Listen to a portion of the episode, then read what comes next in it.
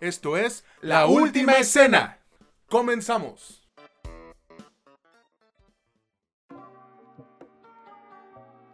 Hola, ¿qué tal amigos, amigas o como ustedes gusten identificarse? Ya saben, están escuchando el nuevo episodio de este que es su podcast favorito sobre cine y series, La Última Escena, donde no es lo que te cuentan, sino cómo te lo cuentan. Yo soy César Granados y del otro lado del micrófono está mi buen amigo Mitch Moreno. ¿Cómo estás, hermano? Que tuviste un chingo de jale ahorita, ¿no? Un trabajo pesado. Sí, sí, sí. Eh, bueno, afortunadamente salieron unas cosas por ahí. Ya sabes que he estado desempleado prácticamente todo el año y de pronto es bueno que, que salga, que salga algo.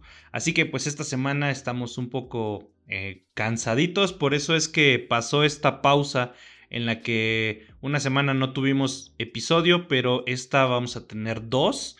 Así que pues para que no nos crucifiquen, vamos a ponernos al día. ¿Tú cómo estás, César? Pues mira, güey, yo estoy bien afortunadamente, feliz porque conseguí boleto para el, el, partido de la NFL en México, de los 49 contra los Cardenales.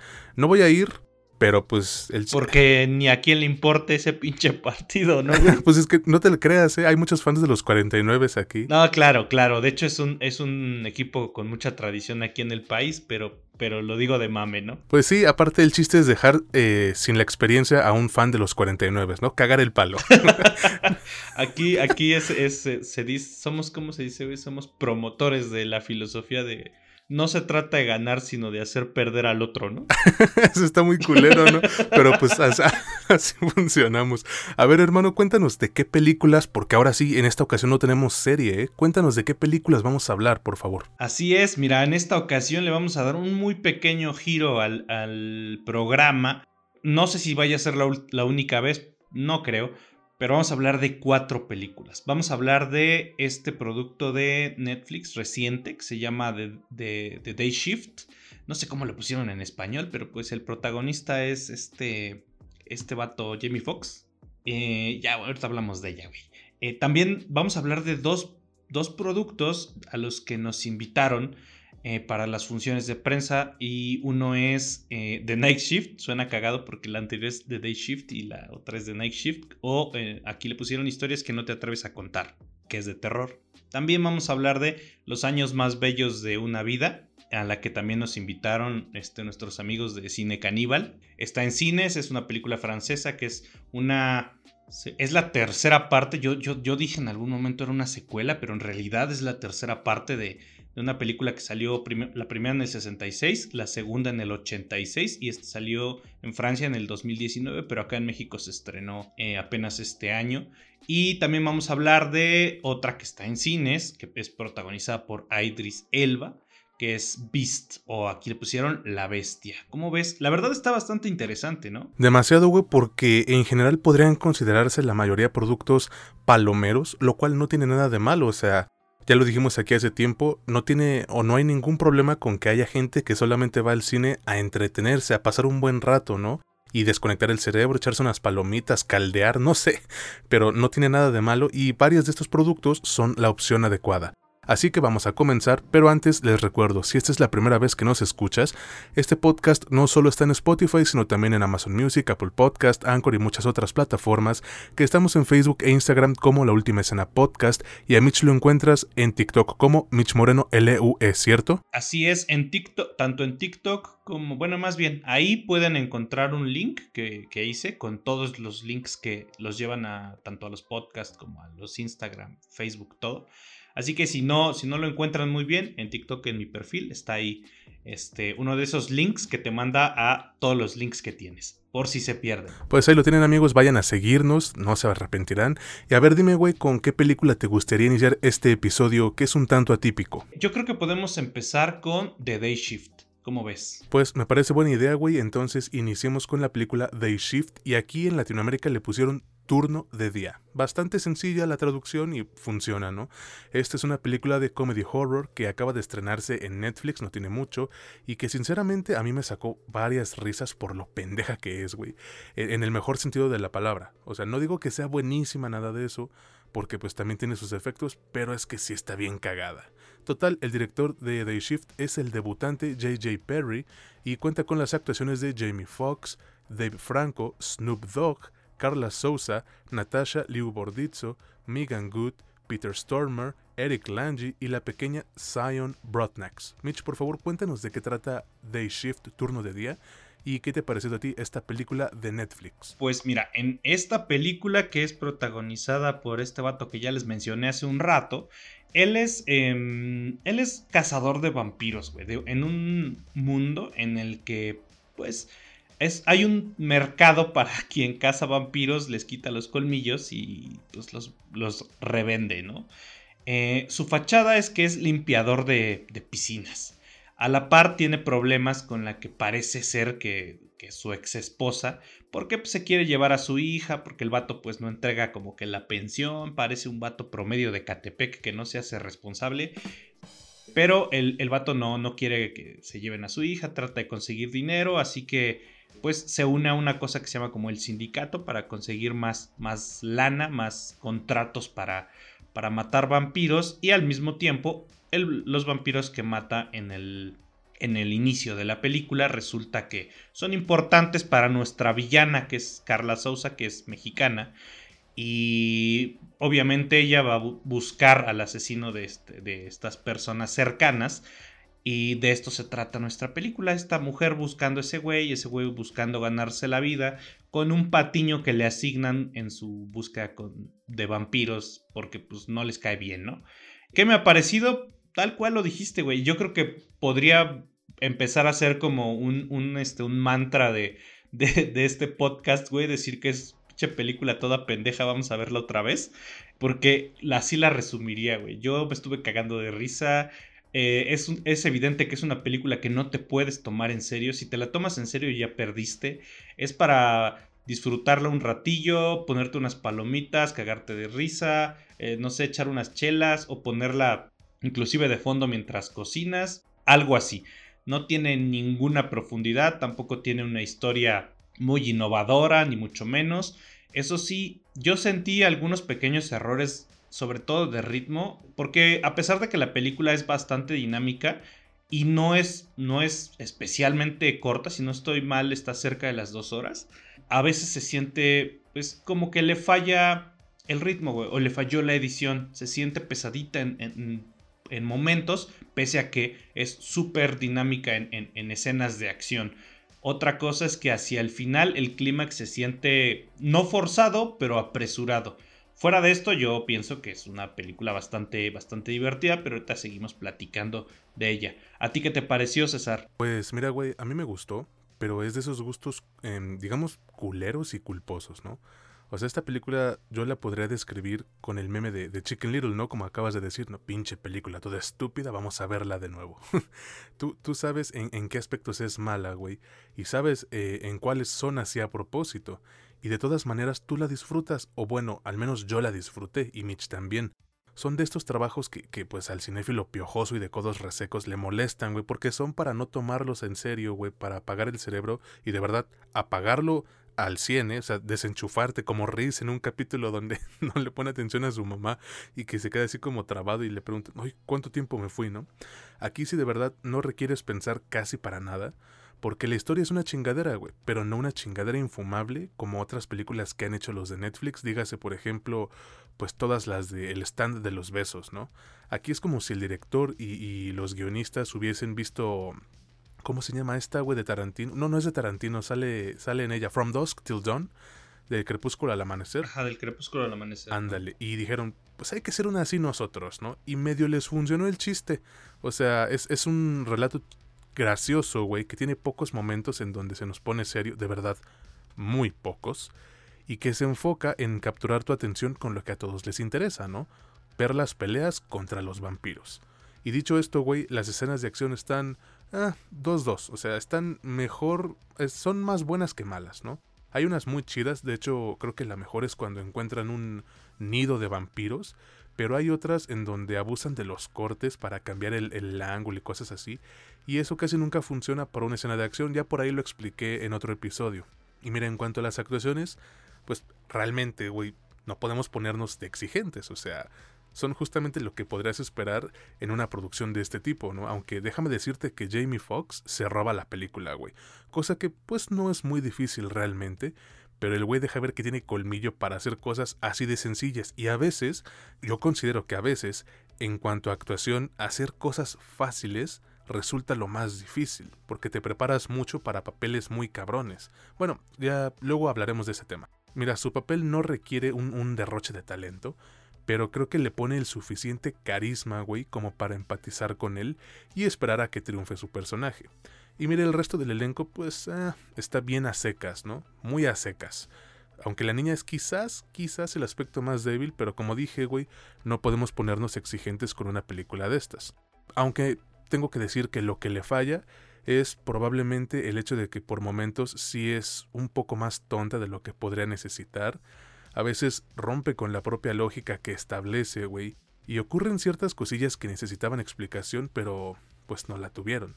Además de que nos da probaditas de lo que podría ser un universo más extenso, más completo, pero se queda solo en eso, en probaditas, en, en menciones pequeñas. Ah, y también por momentos no sé si tú te diste cuenta, güey, pero la imagen o lo que ves en pantalla está muy saturada. Los colores se ven excesivamente vivos. Sobre todo en las camisas que se pone el Jamie Foxx, que están de poca madre, pero a veces se pone una verde y se nota muy, muy verde, ¿me explico?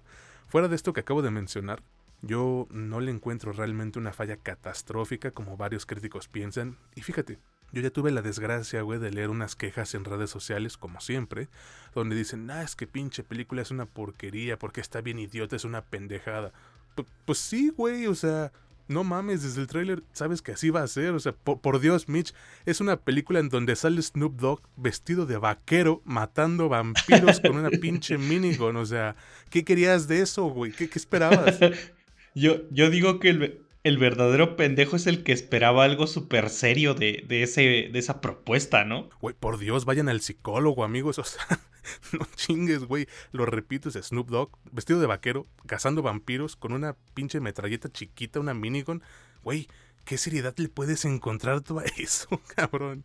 Pero bueno, ya para concluir, creo que es un trabajo, sí, muy divertido que te digo, no te va a exigir ni madres más que una bolsa de doritos para que la disfrutes como yo lo hice, con actuaciones que cumplen, güey, bajo los estándares, obviamente, que el, que el guion tan pendejo les exige, y unas escenas de acción igual cumplidoras, pero que fallan en, en, ciertos momentos. Total, yo sí se las recomiendo, me parece que Day Shift entrega lo que promete, que realmente no es mucho pero sí lo suficiente, güey, para hacer otra de esas películas con las que tú puedes acabar tu fin de semana bien tranquilo y platicar la mañana en tu trabajo así de, ¿y tú qué hiciste, Mitch? No, pues yo vi una película llamada Day Shift que está bien pendeja, déjate cuento, ¿no crees? Yo pienso que exactamente es eso. Eh, nada más tomando levemente este punto, no sé de dónde ha salido esa costumbre o si la costumbre nos la dejó la, primera aplicación que nos... No, es que no, güey. Netflix, Netflix estaba a la par que ya se empezó a usar HBO Go por, por Game of Thrones. Y como que había, había una idea de que se era un poco más selectivo con lo que se sacaban en, estas plataformas. O sea, como que las cosas estaban mm, más apegadas al cine de autor, vaya. Y yo nunca entendí por qué se creyó esto. Digo, eh, no todo el cine es eso y de hecho el cine que más vende regularmente no es muy serio. Ahí está Rápidos y Furiosos, ¿no? Eh, inclusive Avengers, que pues me encanta y sé que vende un chingo, pero no es la cosa más inteligente del mundo, güey. Y no debe de serlo, no lo necesita. Acá te entrega eso, güey. No te va a entregar más. ¿Qué fallas vi yo, por ejemplo, acá? Y que yo creo que sí debería resaltar. Para mí sí las fallas están en las coreografías, güey. Yo sí vi varias partes de las coreografías en las que se veía, güey, que no, no, no quisieron hacerlo en muchas tomas. No les salió muy bien en muchas tomas.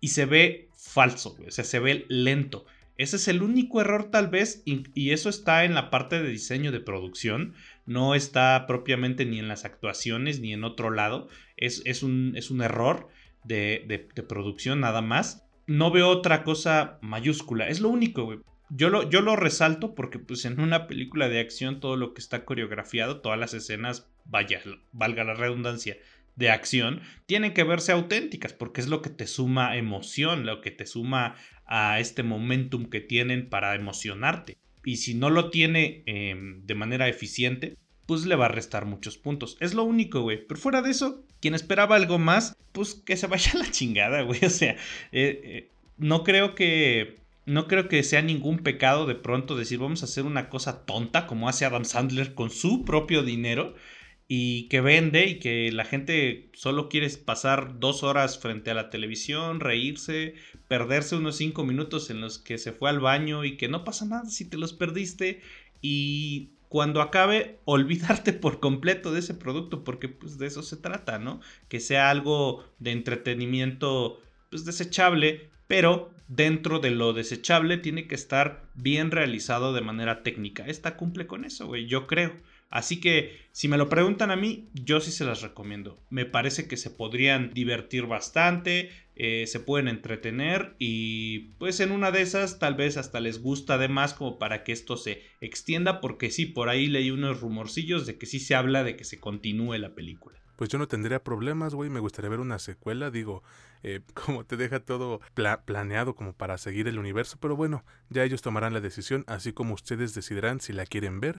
Y pues si eso es lo que quieren, está disponible en Netflix. Vámonos ahora con el siguiente producto, el cual pues es básicamente un cambio de turno, porque esta se llama The Day, Shift y la que vamos a reseñar a continuación es The Night Shift. O bueno, aquí en, en México o Latinoamérica le pusieron historias que no te atreves a contar. Esta es una película coreana de terror que pudimos ver en el preestreno gracias a nuestros amigos de Gucci Cinema y Frecuencia Geek y que la neta yo sí disfruté casi en su totalidad, güey, salvo por un par de pequeños detalles que, le hacen algo de daño o de ruido, pero nada realmente que la vuelva un desastre. El director de esta película es Joe Byron y la protagonizan Sung Jong, Hin Woo Seo, Bora Kim y Hong Pa Kim. Discúlpenme, no hablo coreano, por favor, ahí luego me corregirán. Pero a ver, Mitch, cuéntanos de qué trata The Night Shift, historias que no te atreves a contar, y qué te ha parecido a ti esta película de terror. Por supuesto, pues mira, en esta película nuestro protagonista es un vato que es un artista gráfico, una especie de mangaka, al que parece ser que se le acabaron las ideas y decide, bueno, dentro, esto sí explicaría un poquito, ¿no? Su, su arte es una cuestión como de terror. Así que se le acaban las ideas y decide ir a investigar a un edificio en el que se supone que pasan cosas paranormales. Para su investigación contacta al que es el conserje del edificio y le pide, lo entrevista y le pide que le cuente historias eh, pues que han sucedido en el edificio o de las que se ha enterado. Así que este conserje empieza a contarle algunas y así es como se divide nuestra película en lo que son si no estoy mal, cuatro, cuatro historias y pues la historia de este vato, ¿no? Es como una especie de película, antología, y yo creo que ahí empieza el pequeño error que le acaba pesando bastante a la película. Pero antes de esto, pues les digo que a mí personalmente, si bien sí me gustó, yo creo que este detalle, mm, ¿cómo decirlo, güey? Se puede interpretar como un menos que en mi caso personal sí lo sentí muy marcado, güey. ¿A, ¿A qué voy? Eh, como les dije, cada una de las historias que les le cuenta el consejero te las presentan como unos episodios aislados de cosas que sucedieron.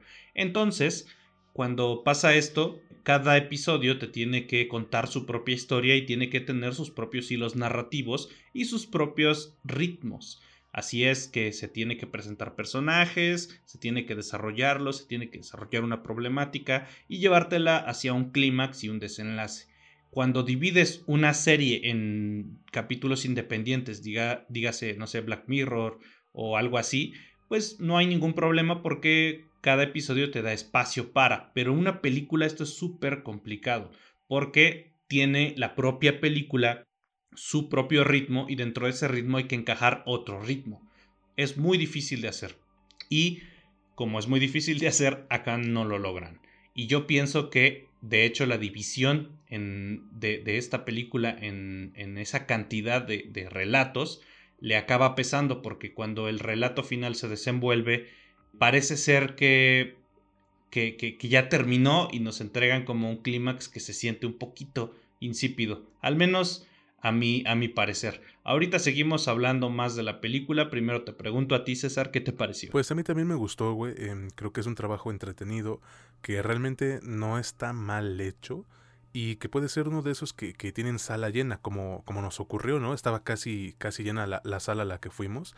Y eso se debe quizás a la poca complejidad que tiene su historia, o historias, ¿no? Que básicamente es un güey mediocre busca reconocimiento e inspiración para su trabajo, pero se embriaga con las mieles del éxito y el resultado es pues desalentador. Y sí, es algo muy sencillo de, de entender, pero recordemos una vez más lo que siempre decimos en este podcast, Mitch. No es lo que te cuentan. Sino cómo te lo cuentan. Y aquí te lo van contando de un modo que en el que no tengas que soportar al protagonista durante toda la hora con 46 minutos que dura la, la, película, ¿no? Porque pues, sí es inmamable el cabrón. Nos dan esas cinco historias que funcionan porque provocan en ti eh, las ganas de ver que al güey en turno se lo cargue la chingada. Y es que al final del día todos te dan motivos suficientes como para que mínimo tú quieras acomodarles un, un, patadón, ¿no? Un pinche zape. Livian es hijo de su puta madre. Pero bueno, de, cierta manera, o sea, todos tienen su propia forma de ser, pues, no malas personas, güey. Ojetes, ¿no? Ser gente hojaldra. Y lo que te interesa no es que ellos triunfen, sino de cómo van a afrontar su destino porque, pues, precisamente son gente ojete. Y esto se debe, con, con obviedad, a las actuaciones de todo el elenco. No sé qué les estén enseñando en las escuelas de actuación allá en Corea del Sur, pero poco a poco, güey, se les nota más la facilidad a la hora de interpretar emociones, sobre todo cuando son personajes así de odiosos. Yo lo empecé a notar desde Train to Busan y en varios productos que aquí ya hemos reseñado se les nota eh, pues la mejoría, ¿no? Hacen que se vea muy sencillo hacer estos papeles de personas culeras y eso se refleja bien en la película. Ahora, el aspecto de terror, güey, que es eh, lo más importante cuando vas a ver una película de terror, creo yo, me parece el adecuado, porque logran darle un balance correcto al susto sobrenatural y a las imágenes grotescas, cochinas, ¿no?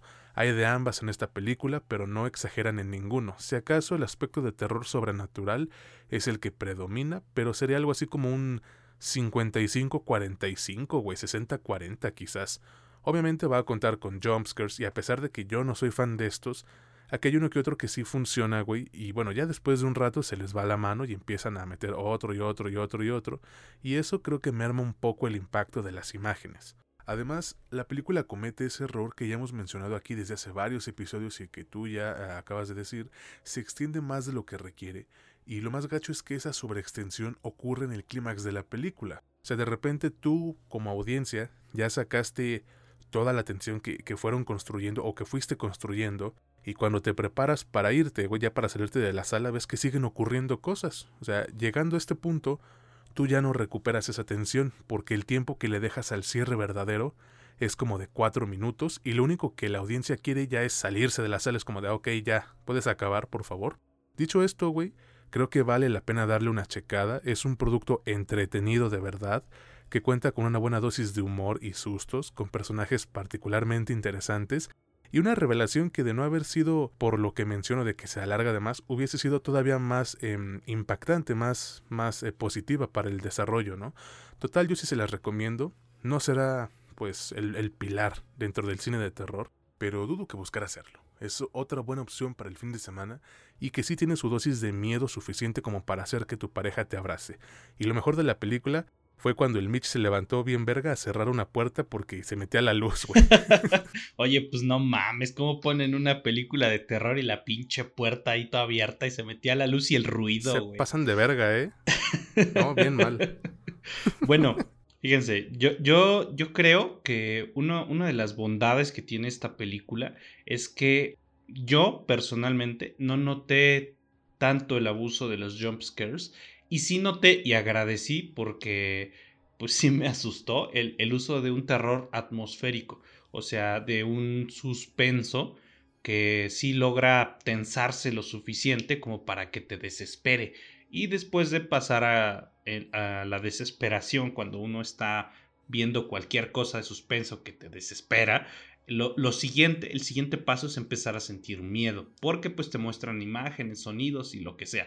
Acá eso es suficientemente efectivo como para que te comiences a, espantar.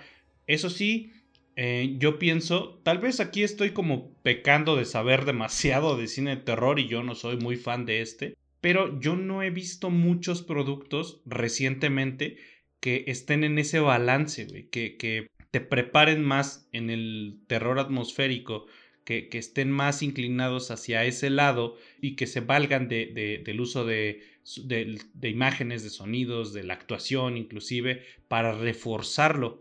Acá eso me gustó bastante, que, que, el jump scare no es como que tu, tu piedra angular, güey, para tus clímax. Eso me caga del cine, güey, me caga del cine de terror, porque eso no es hacer terror, güey, eso es terror barato, güey. Acá no se abusa de eso, yo nunca sentí que se abusara de eso. Y los que hay, hay algunos que están bastante bien llevados, no, no son, este, se esperan, pero no están mal. Yo también la, la recomiendo, yo creo que si, si te gusta el terror, si, si te gusta el terror asiático, porque también tiene como que un cierto estilo que se nota bastante, yo creo que la pueden disfrutar bastante. Actualmente solo está en cines. Honestamente no sé si va a llegar a alguna plataforma de streaming, pero se pueden ir a dar una vuelta al cine y, pues darle una revisada, ¿no? Exactamente. Y bueno, pues eh, sería cosa de apoyarlo, güey, porque disfrutamos que llegue cine coreano acá a, Latinoamérica, ¿no? Antes era pues prácticamente imposible, cabrón, al menos ya se pusieron las pilas, pero pues bueno, ese es cuento para, para otra ocasión. Vámonos ahora con el siguiente producto, este es una pues mejora considerable aunque apunta para otras cosillas y nos referimos a una película llamada Los años más bellos de una vida. No voy a pronunciar el nombre en francés porque no sé francés, pero bueno, este es un trabajo, como dije, francés, si no quedó claro, que pudimos ver en la función de prensa, gracias a nuestros amigos de Cine Caníbal por invitarnos. Y la verdad es que me parece una película bastante linda y que al sector más cinéfilo, güey, le va a parecer pues atractiva, o bastante atractiva diría yo. Este trabajo es dirigido por Claude Lelouch, que se apellida como un vato de Code Geass, si no han visto es un anime muy chingón. Y bueno, aquí cuenta con la última actuación en vida de Jean-Louis Trintignant, quien es acompañado por Anouk Aimé, Swat Amidou, Antoine Siré y Mónica Bellucci. Hermano, por favor cuéntanos de qué trata Los años más bellos de una vida y qué te ha parecido a ti esta película francesa. Por supuesto, pues mira, esta película es, vendría a ser la tercera parte de una saga que es, podría ser la saga más, más larga de la historia del cine, no, no tengo el dato honestamente, porque la primera, eh, te digo, salió en 1966, se llamaba Un hombre y una mujer, también dirigida por ese güey, y también protagonizada por estas dos mismas personas. En el 86 también sale un hombre y una mujer 20 años después, así se llama, y la protagonizan los mismos. ¿Cuál es la historia? Acá este, nuestro protagonista, que es Jean-Louis Duroc, que era un expiloto de carreras, en, las otras, en la otra película, sobre todo la del 66, se muestra esto. Era un piloto de carreras viudo, conoce a una mujer también viuda, los dos tienen un hijo, bueno, cada uno tiene un hijo por su lado y tienen un romance. No funciona este romance por razones que pues no, les voy a platicar aquí. Y en los últimos años de la vida de él ya tiene problemas serios de memoria, como Alzheimer, y su hijo se, decide a buscar a esta mujer porque este vato es lo único que recuerda, o sea, la recuerda a ella. Eh, para, digamos, tratar de alegrarle un poco sus últimos días, meses o lo que le quede de vida, pues la busca, la encuentra y ella se decide a visitarlo. Eh, nuestra historia transcurre justamente en, en los recuerdos de él, en inclusive sus sueños y en la historia que nunca sucedió. ¿Qué me ha parecido? Pues la verdad me ha parecido bastante buena, pero, pero sí debe de haber una gran reserva de, de, mm, ¿cómo decirlo, Una gran reserva de muchas cosas a la hora de verla, porque sin tratar ni pretender sonar mamador, ni mucho menos, honestamente el cine francés es una de las cosas más difíciles de ver que a mí se me presentan siempre. A mí igual, ¿eh? Tiene algunos, unas virtudes poderosísimas, güey, porque pues ellos son güey, ellos son los que empezaron la, nueva ola, ellos, ellos son quienes inspiraron el neorrealismo italiano. Obviamente, yo sé que el neorrealismo italiano es de Italia, güey, pero quienes lo inspiraron fueron ellos, los franceses. Los franceses son como eh, los grandes maestros del cine. Tienen grandísimas virtudes, pero su cine tiene, eh, después de Truffaut, eh, em, de Truffaut, de Godard, de todos estos grandes maestros del cine, se quedó una escuela de, fílmica que heredó esto casi de manera inmutable y hasta la fecha se siguen teniendo ciertas costumbres que los hacen grandes, es cierto, que los hacen buenos, que los hacen técnicamente exquisitos, pero que para nuestros tiempos algunas personas los pueden sentir eh, lento, inclusive aburrido o sin sentido. Obviamente que sí, aquí, como les digo, no quiero sonar mamador, pero puede parecer que necesitas un poquitito de conocimiento técnico para entender por qué las cosas que están en pantalla suceden de ese modo. Pero no creo que a esta le pese tanto como, como le pasa a algunos otros productos de, de ese país. Así que yo estoy más del lado de lo positivo. A mí la película me ha gustado demasiado. Eh, pero ahorita hablaremos de, lo negativo. Primero te pregunto a ti, César, ¿qué te pareció? Pues a mí me gustó, güey. Em, les repito que es una película muy bonita y entrañable.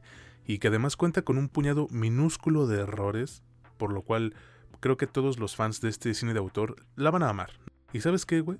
También me parece a mí gratificante ver, ver un poco más de cine francés en salas mexicanas.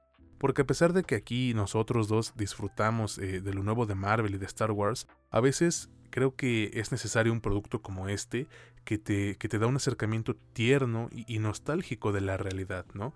La historia para mí es verdaderamente conmovedora, por muy triste que, que pueda parecerles en un principio, pero más que tristeza, güey, creo que es emotividad, es sentimiento puro, aunque suene remamador lo que yo les estoy diciendo, pero es que es de esos, em, esos relatos que tienen vibras de Cinema Paradiso, ¿no?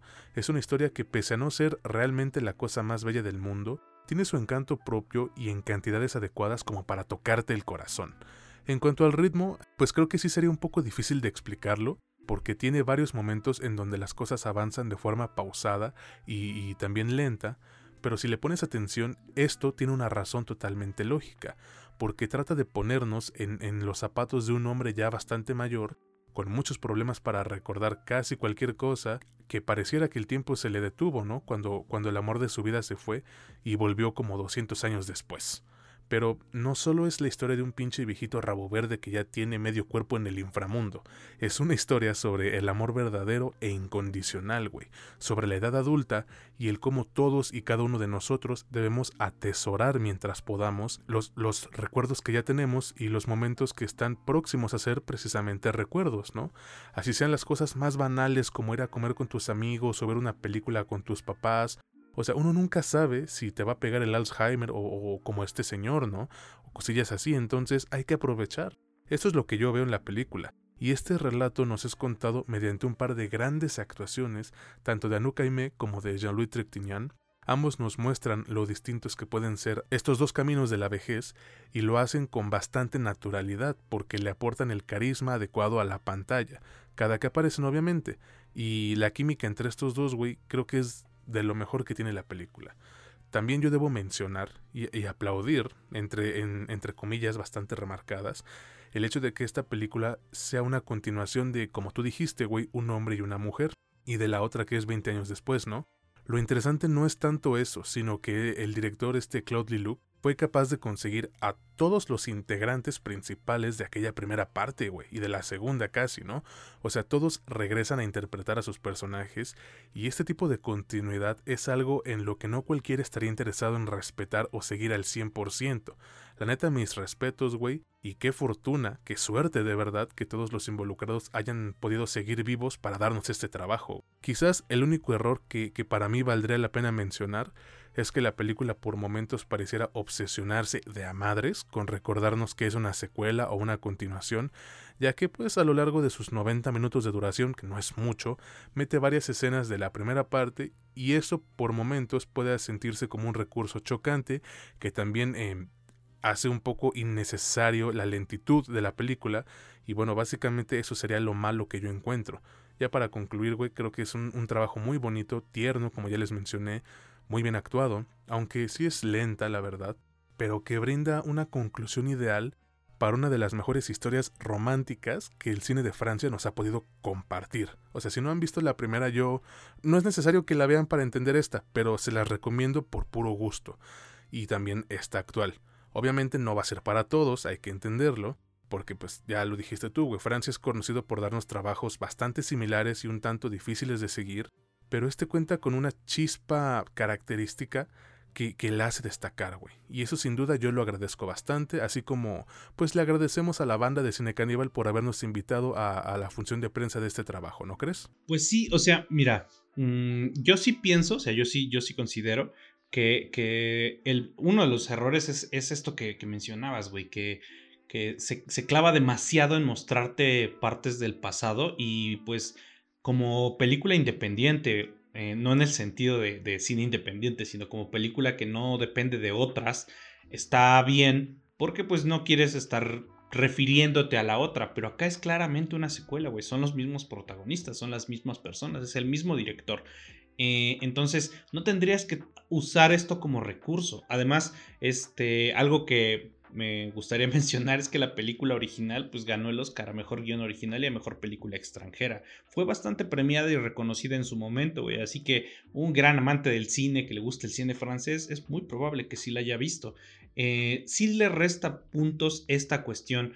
Yo les digo que a mí me, me da gusto que el cine francés se presente acá con mayor regularidad, ojalá fuese un poco más. También me gustaría pues alentar a la gente a que pues vaya a las salas a, darle una oportunidad a este tipo de productos, pero pues yo sé que no puedes obligar a nadie a ver algo, algo así, ¿no?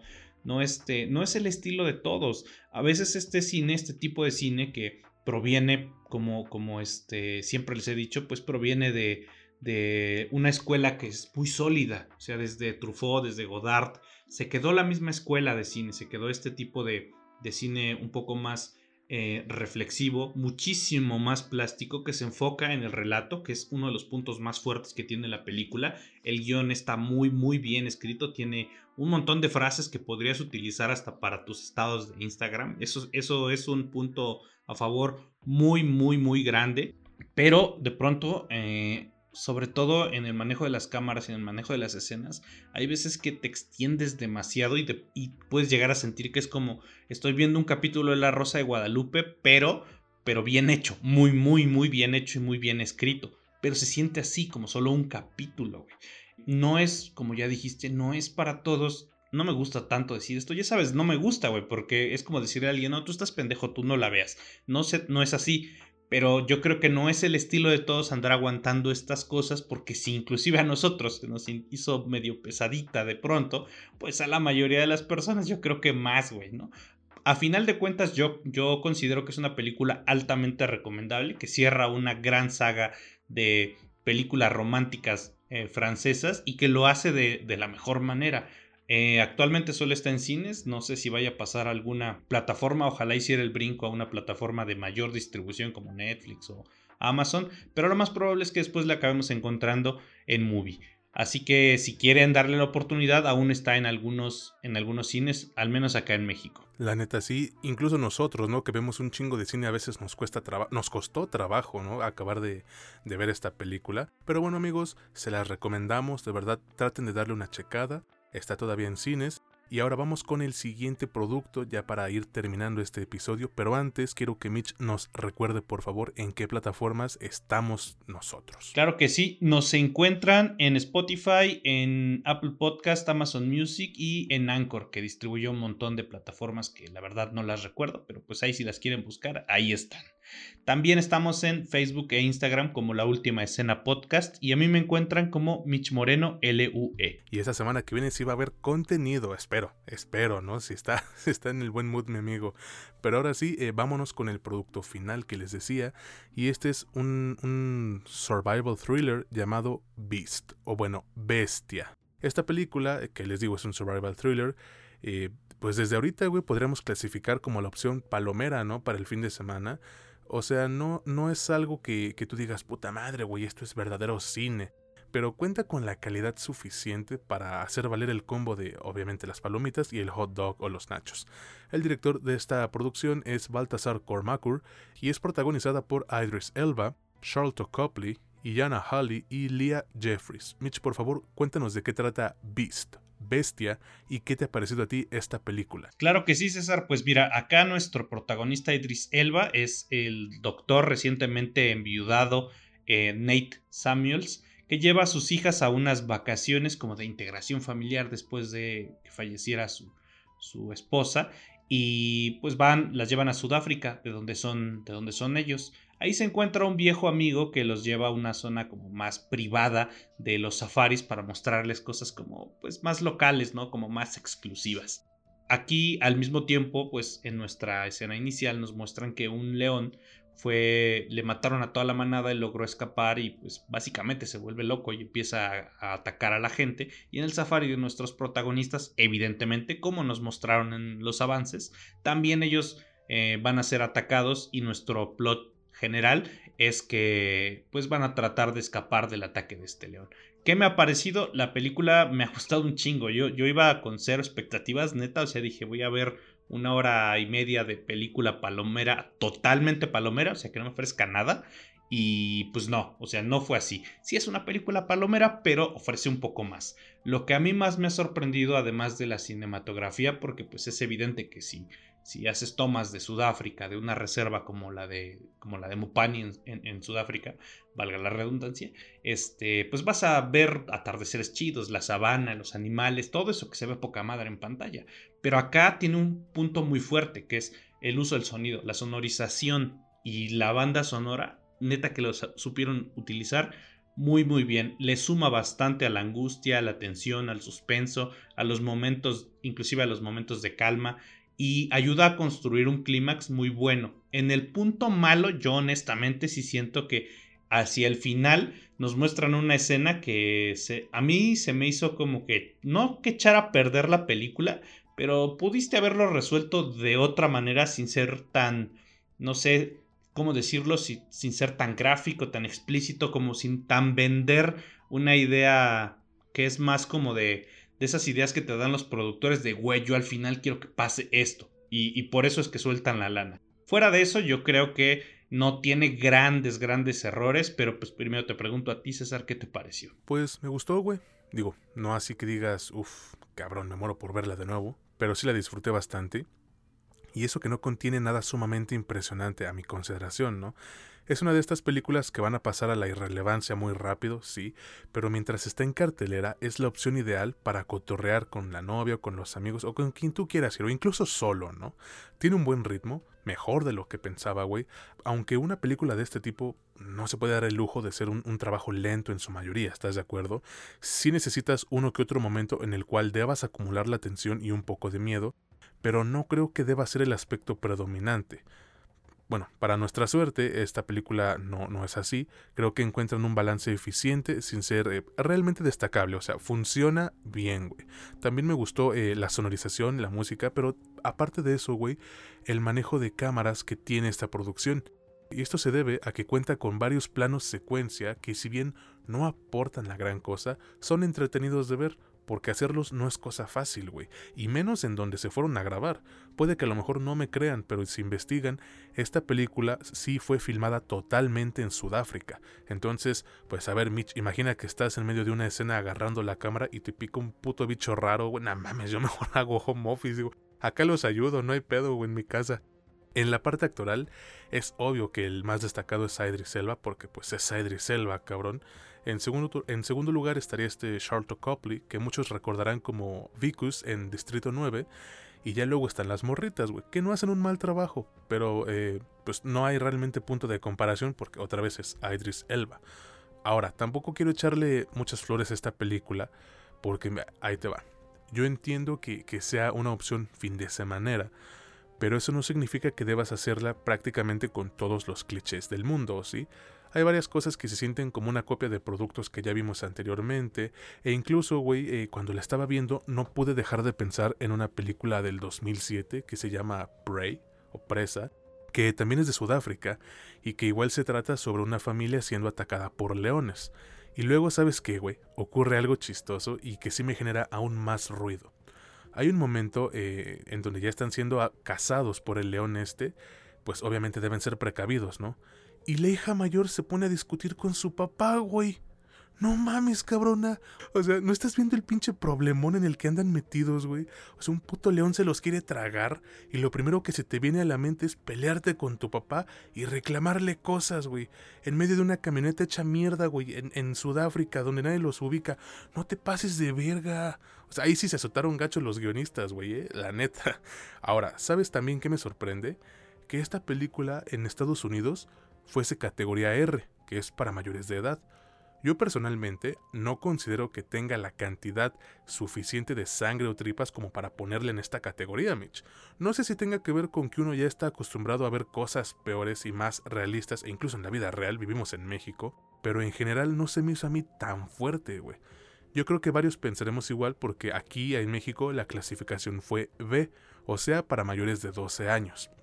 Total, para concluir, es una película divertida, bien actuada, emocionante sin destacar en muchos aspectos porque tampoco busca eso, y con un manejo de cámaras que no me esperaba, güey, y un desenlace que puede oler a kilómetros, pero que no te deja con un mal sabor de boca realmente. Entonces yo sí se las recomiendo, pero vayan a verla con el puro objetivo de entretenerse y chingarse un combo en el cine. Creo que Beast no te exige prácticamente nada para que la puedas disfrutar. Y creo que esa puede ser su mayor ventaja, ¿no? También que pues no te exige casi nada. Siento que es una película de estas, güey, que, van a estrenar cinco años después en TV Azteca durante un domingo en la noche con su mamada esa de Cinema Estelar Platinum. ¿Tú qué piensas? Yo también estoy de ese lado. Eh, puede que tenga algunos elementos, como ya bien dijiste, como Idris Elba, que le aporta mucho a esta película. Con otro protagonista, perdón, es muy probable que no hubiese tenido el mismo impacto, pero no, no, no siento que vaya a grabarse en la memoria de los cinéfilos para siempre, como sucede con otros productos. Yo también le sumaría un poco que no sé por qué tienen los guionistas últimamente esta manía de hacer a las adolescentes insoportables, güey, como, como bien apuntas. O sea, había un punto en el que decías, no mames, cabrón, o sea ¿por qué este pedo? O sea, entiendo el desarrollo de personaje, güey. Entiendo como que tienes que pasar la problemática de el papá tiene problemas con la hija adolescente por, por X o Y razones y, a través de la película vas a, vas a desarrollar una problemática que te va a llevar hacia una conclusión emocionalmente satisfactoria.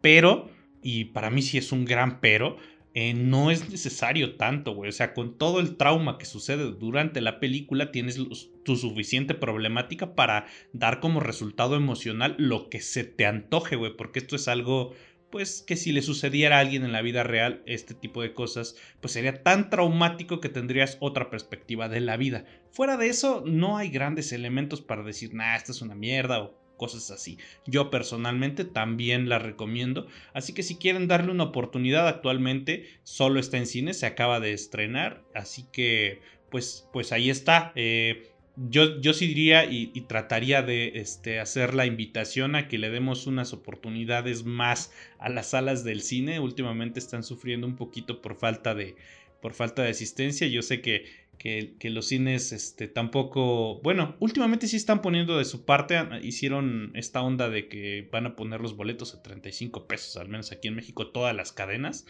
Así que no es cierto, ni siquiera 35, 29 pesos, una madre así. Así que, este, pues hay que, si disfrutamos el cine, si nos gusta, si, si, este, si queremos ver algo, va a haber eh, oportunidad y a un buen precio. Yo con esto lo cierro, eh, yo sí la recomiendo, así que si la quieren ver y como les decimos acá, ustedes tienen la última palabra, ¿no? Exactamente, amigo. Pues ya, yo también la, la, recomiendo, secundo lo que dice mi buen compa el Mitch. Y con esto estaríamos terminando este episodio de su, podcast favorito sobre cine y series, La Última Escena. Quiero agradecerles nuevamente a todos y aquí sí es apresurado porque pues ya tenemos el tiempo encima. Así que amigos, pues de verdad gracias a todos y cada uno de ustedes, o como sea amigos, amigas, amigues, lo que sea, me vale madre, ¿no? ¿Tú, Mitch, algún agradecimiento que tengas? No, no, no, a todos últimamente esto está creciendo mucho y no queda más que agradecerle a la gente que nos sigue, nos apoya, nos, nos comenta, nos comparte y están ahí como como siempre, güey, siempre, siempre. Y pues, evidentemente los agradecimientos nunca van a alcanzar. Ahí está amigos, entonces nuevamente gracias. Y ahora sí nos despedimos y esperamos contar con ustedes en un nuevo episodio. Recuerden que esta semana vamos a tener dos de este que es su podcast favorito sobre cine y series, La Última Escena, donde no es lo que te cuentan, sino cómo te lo cuentan. Yo soy César Granados y estuve con mi buen amigo Mitch Moreno. Que pasen un excelente día, tarde, noche. Hasta la próxima.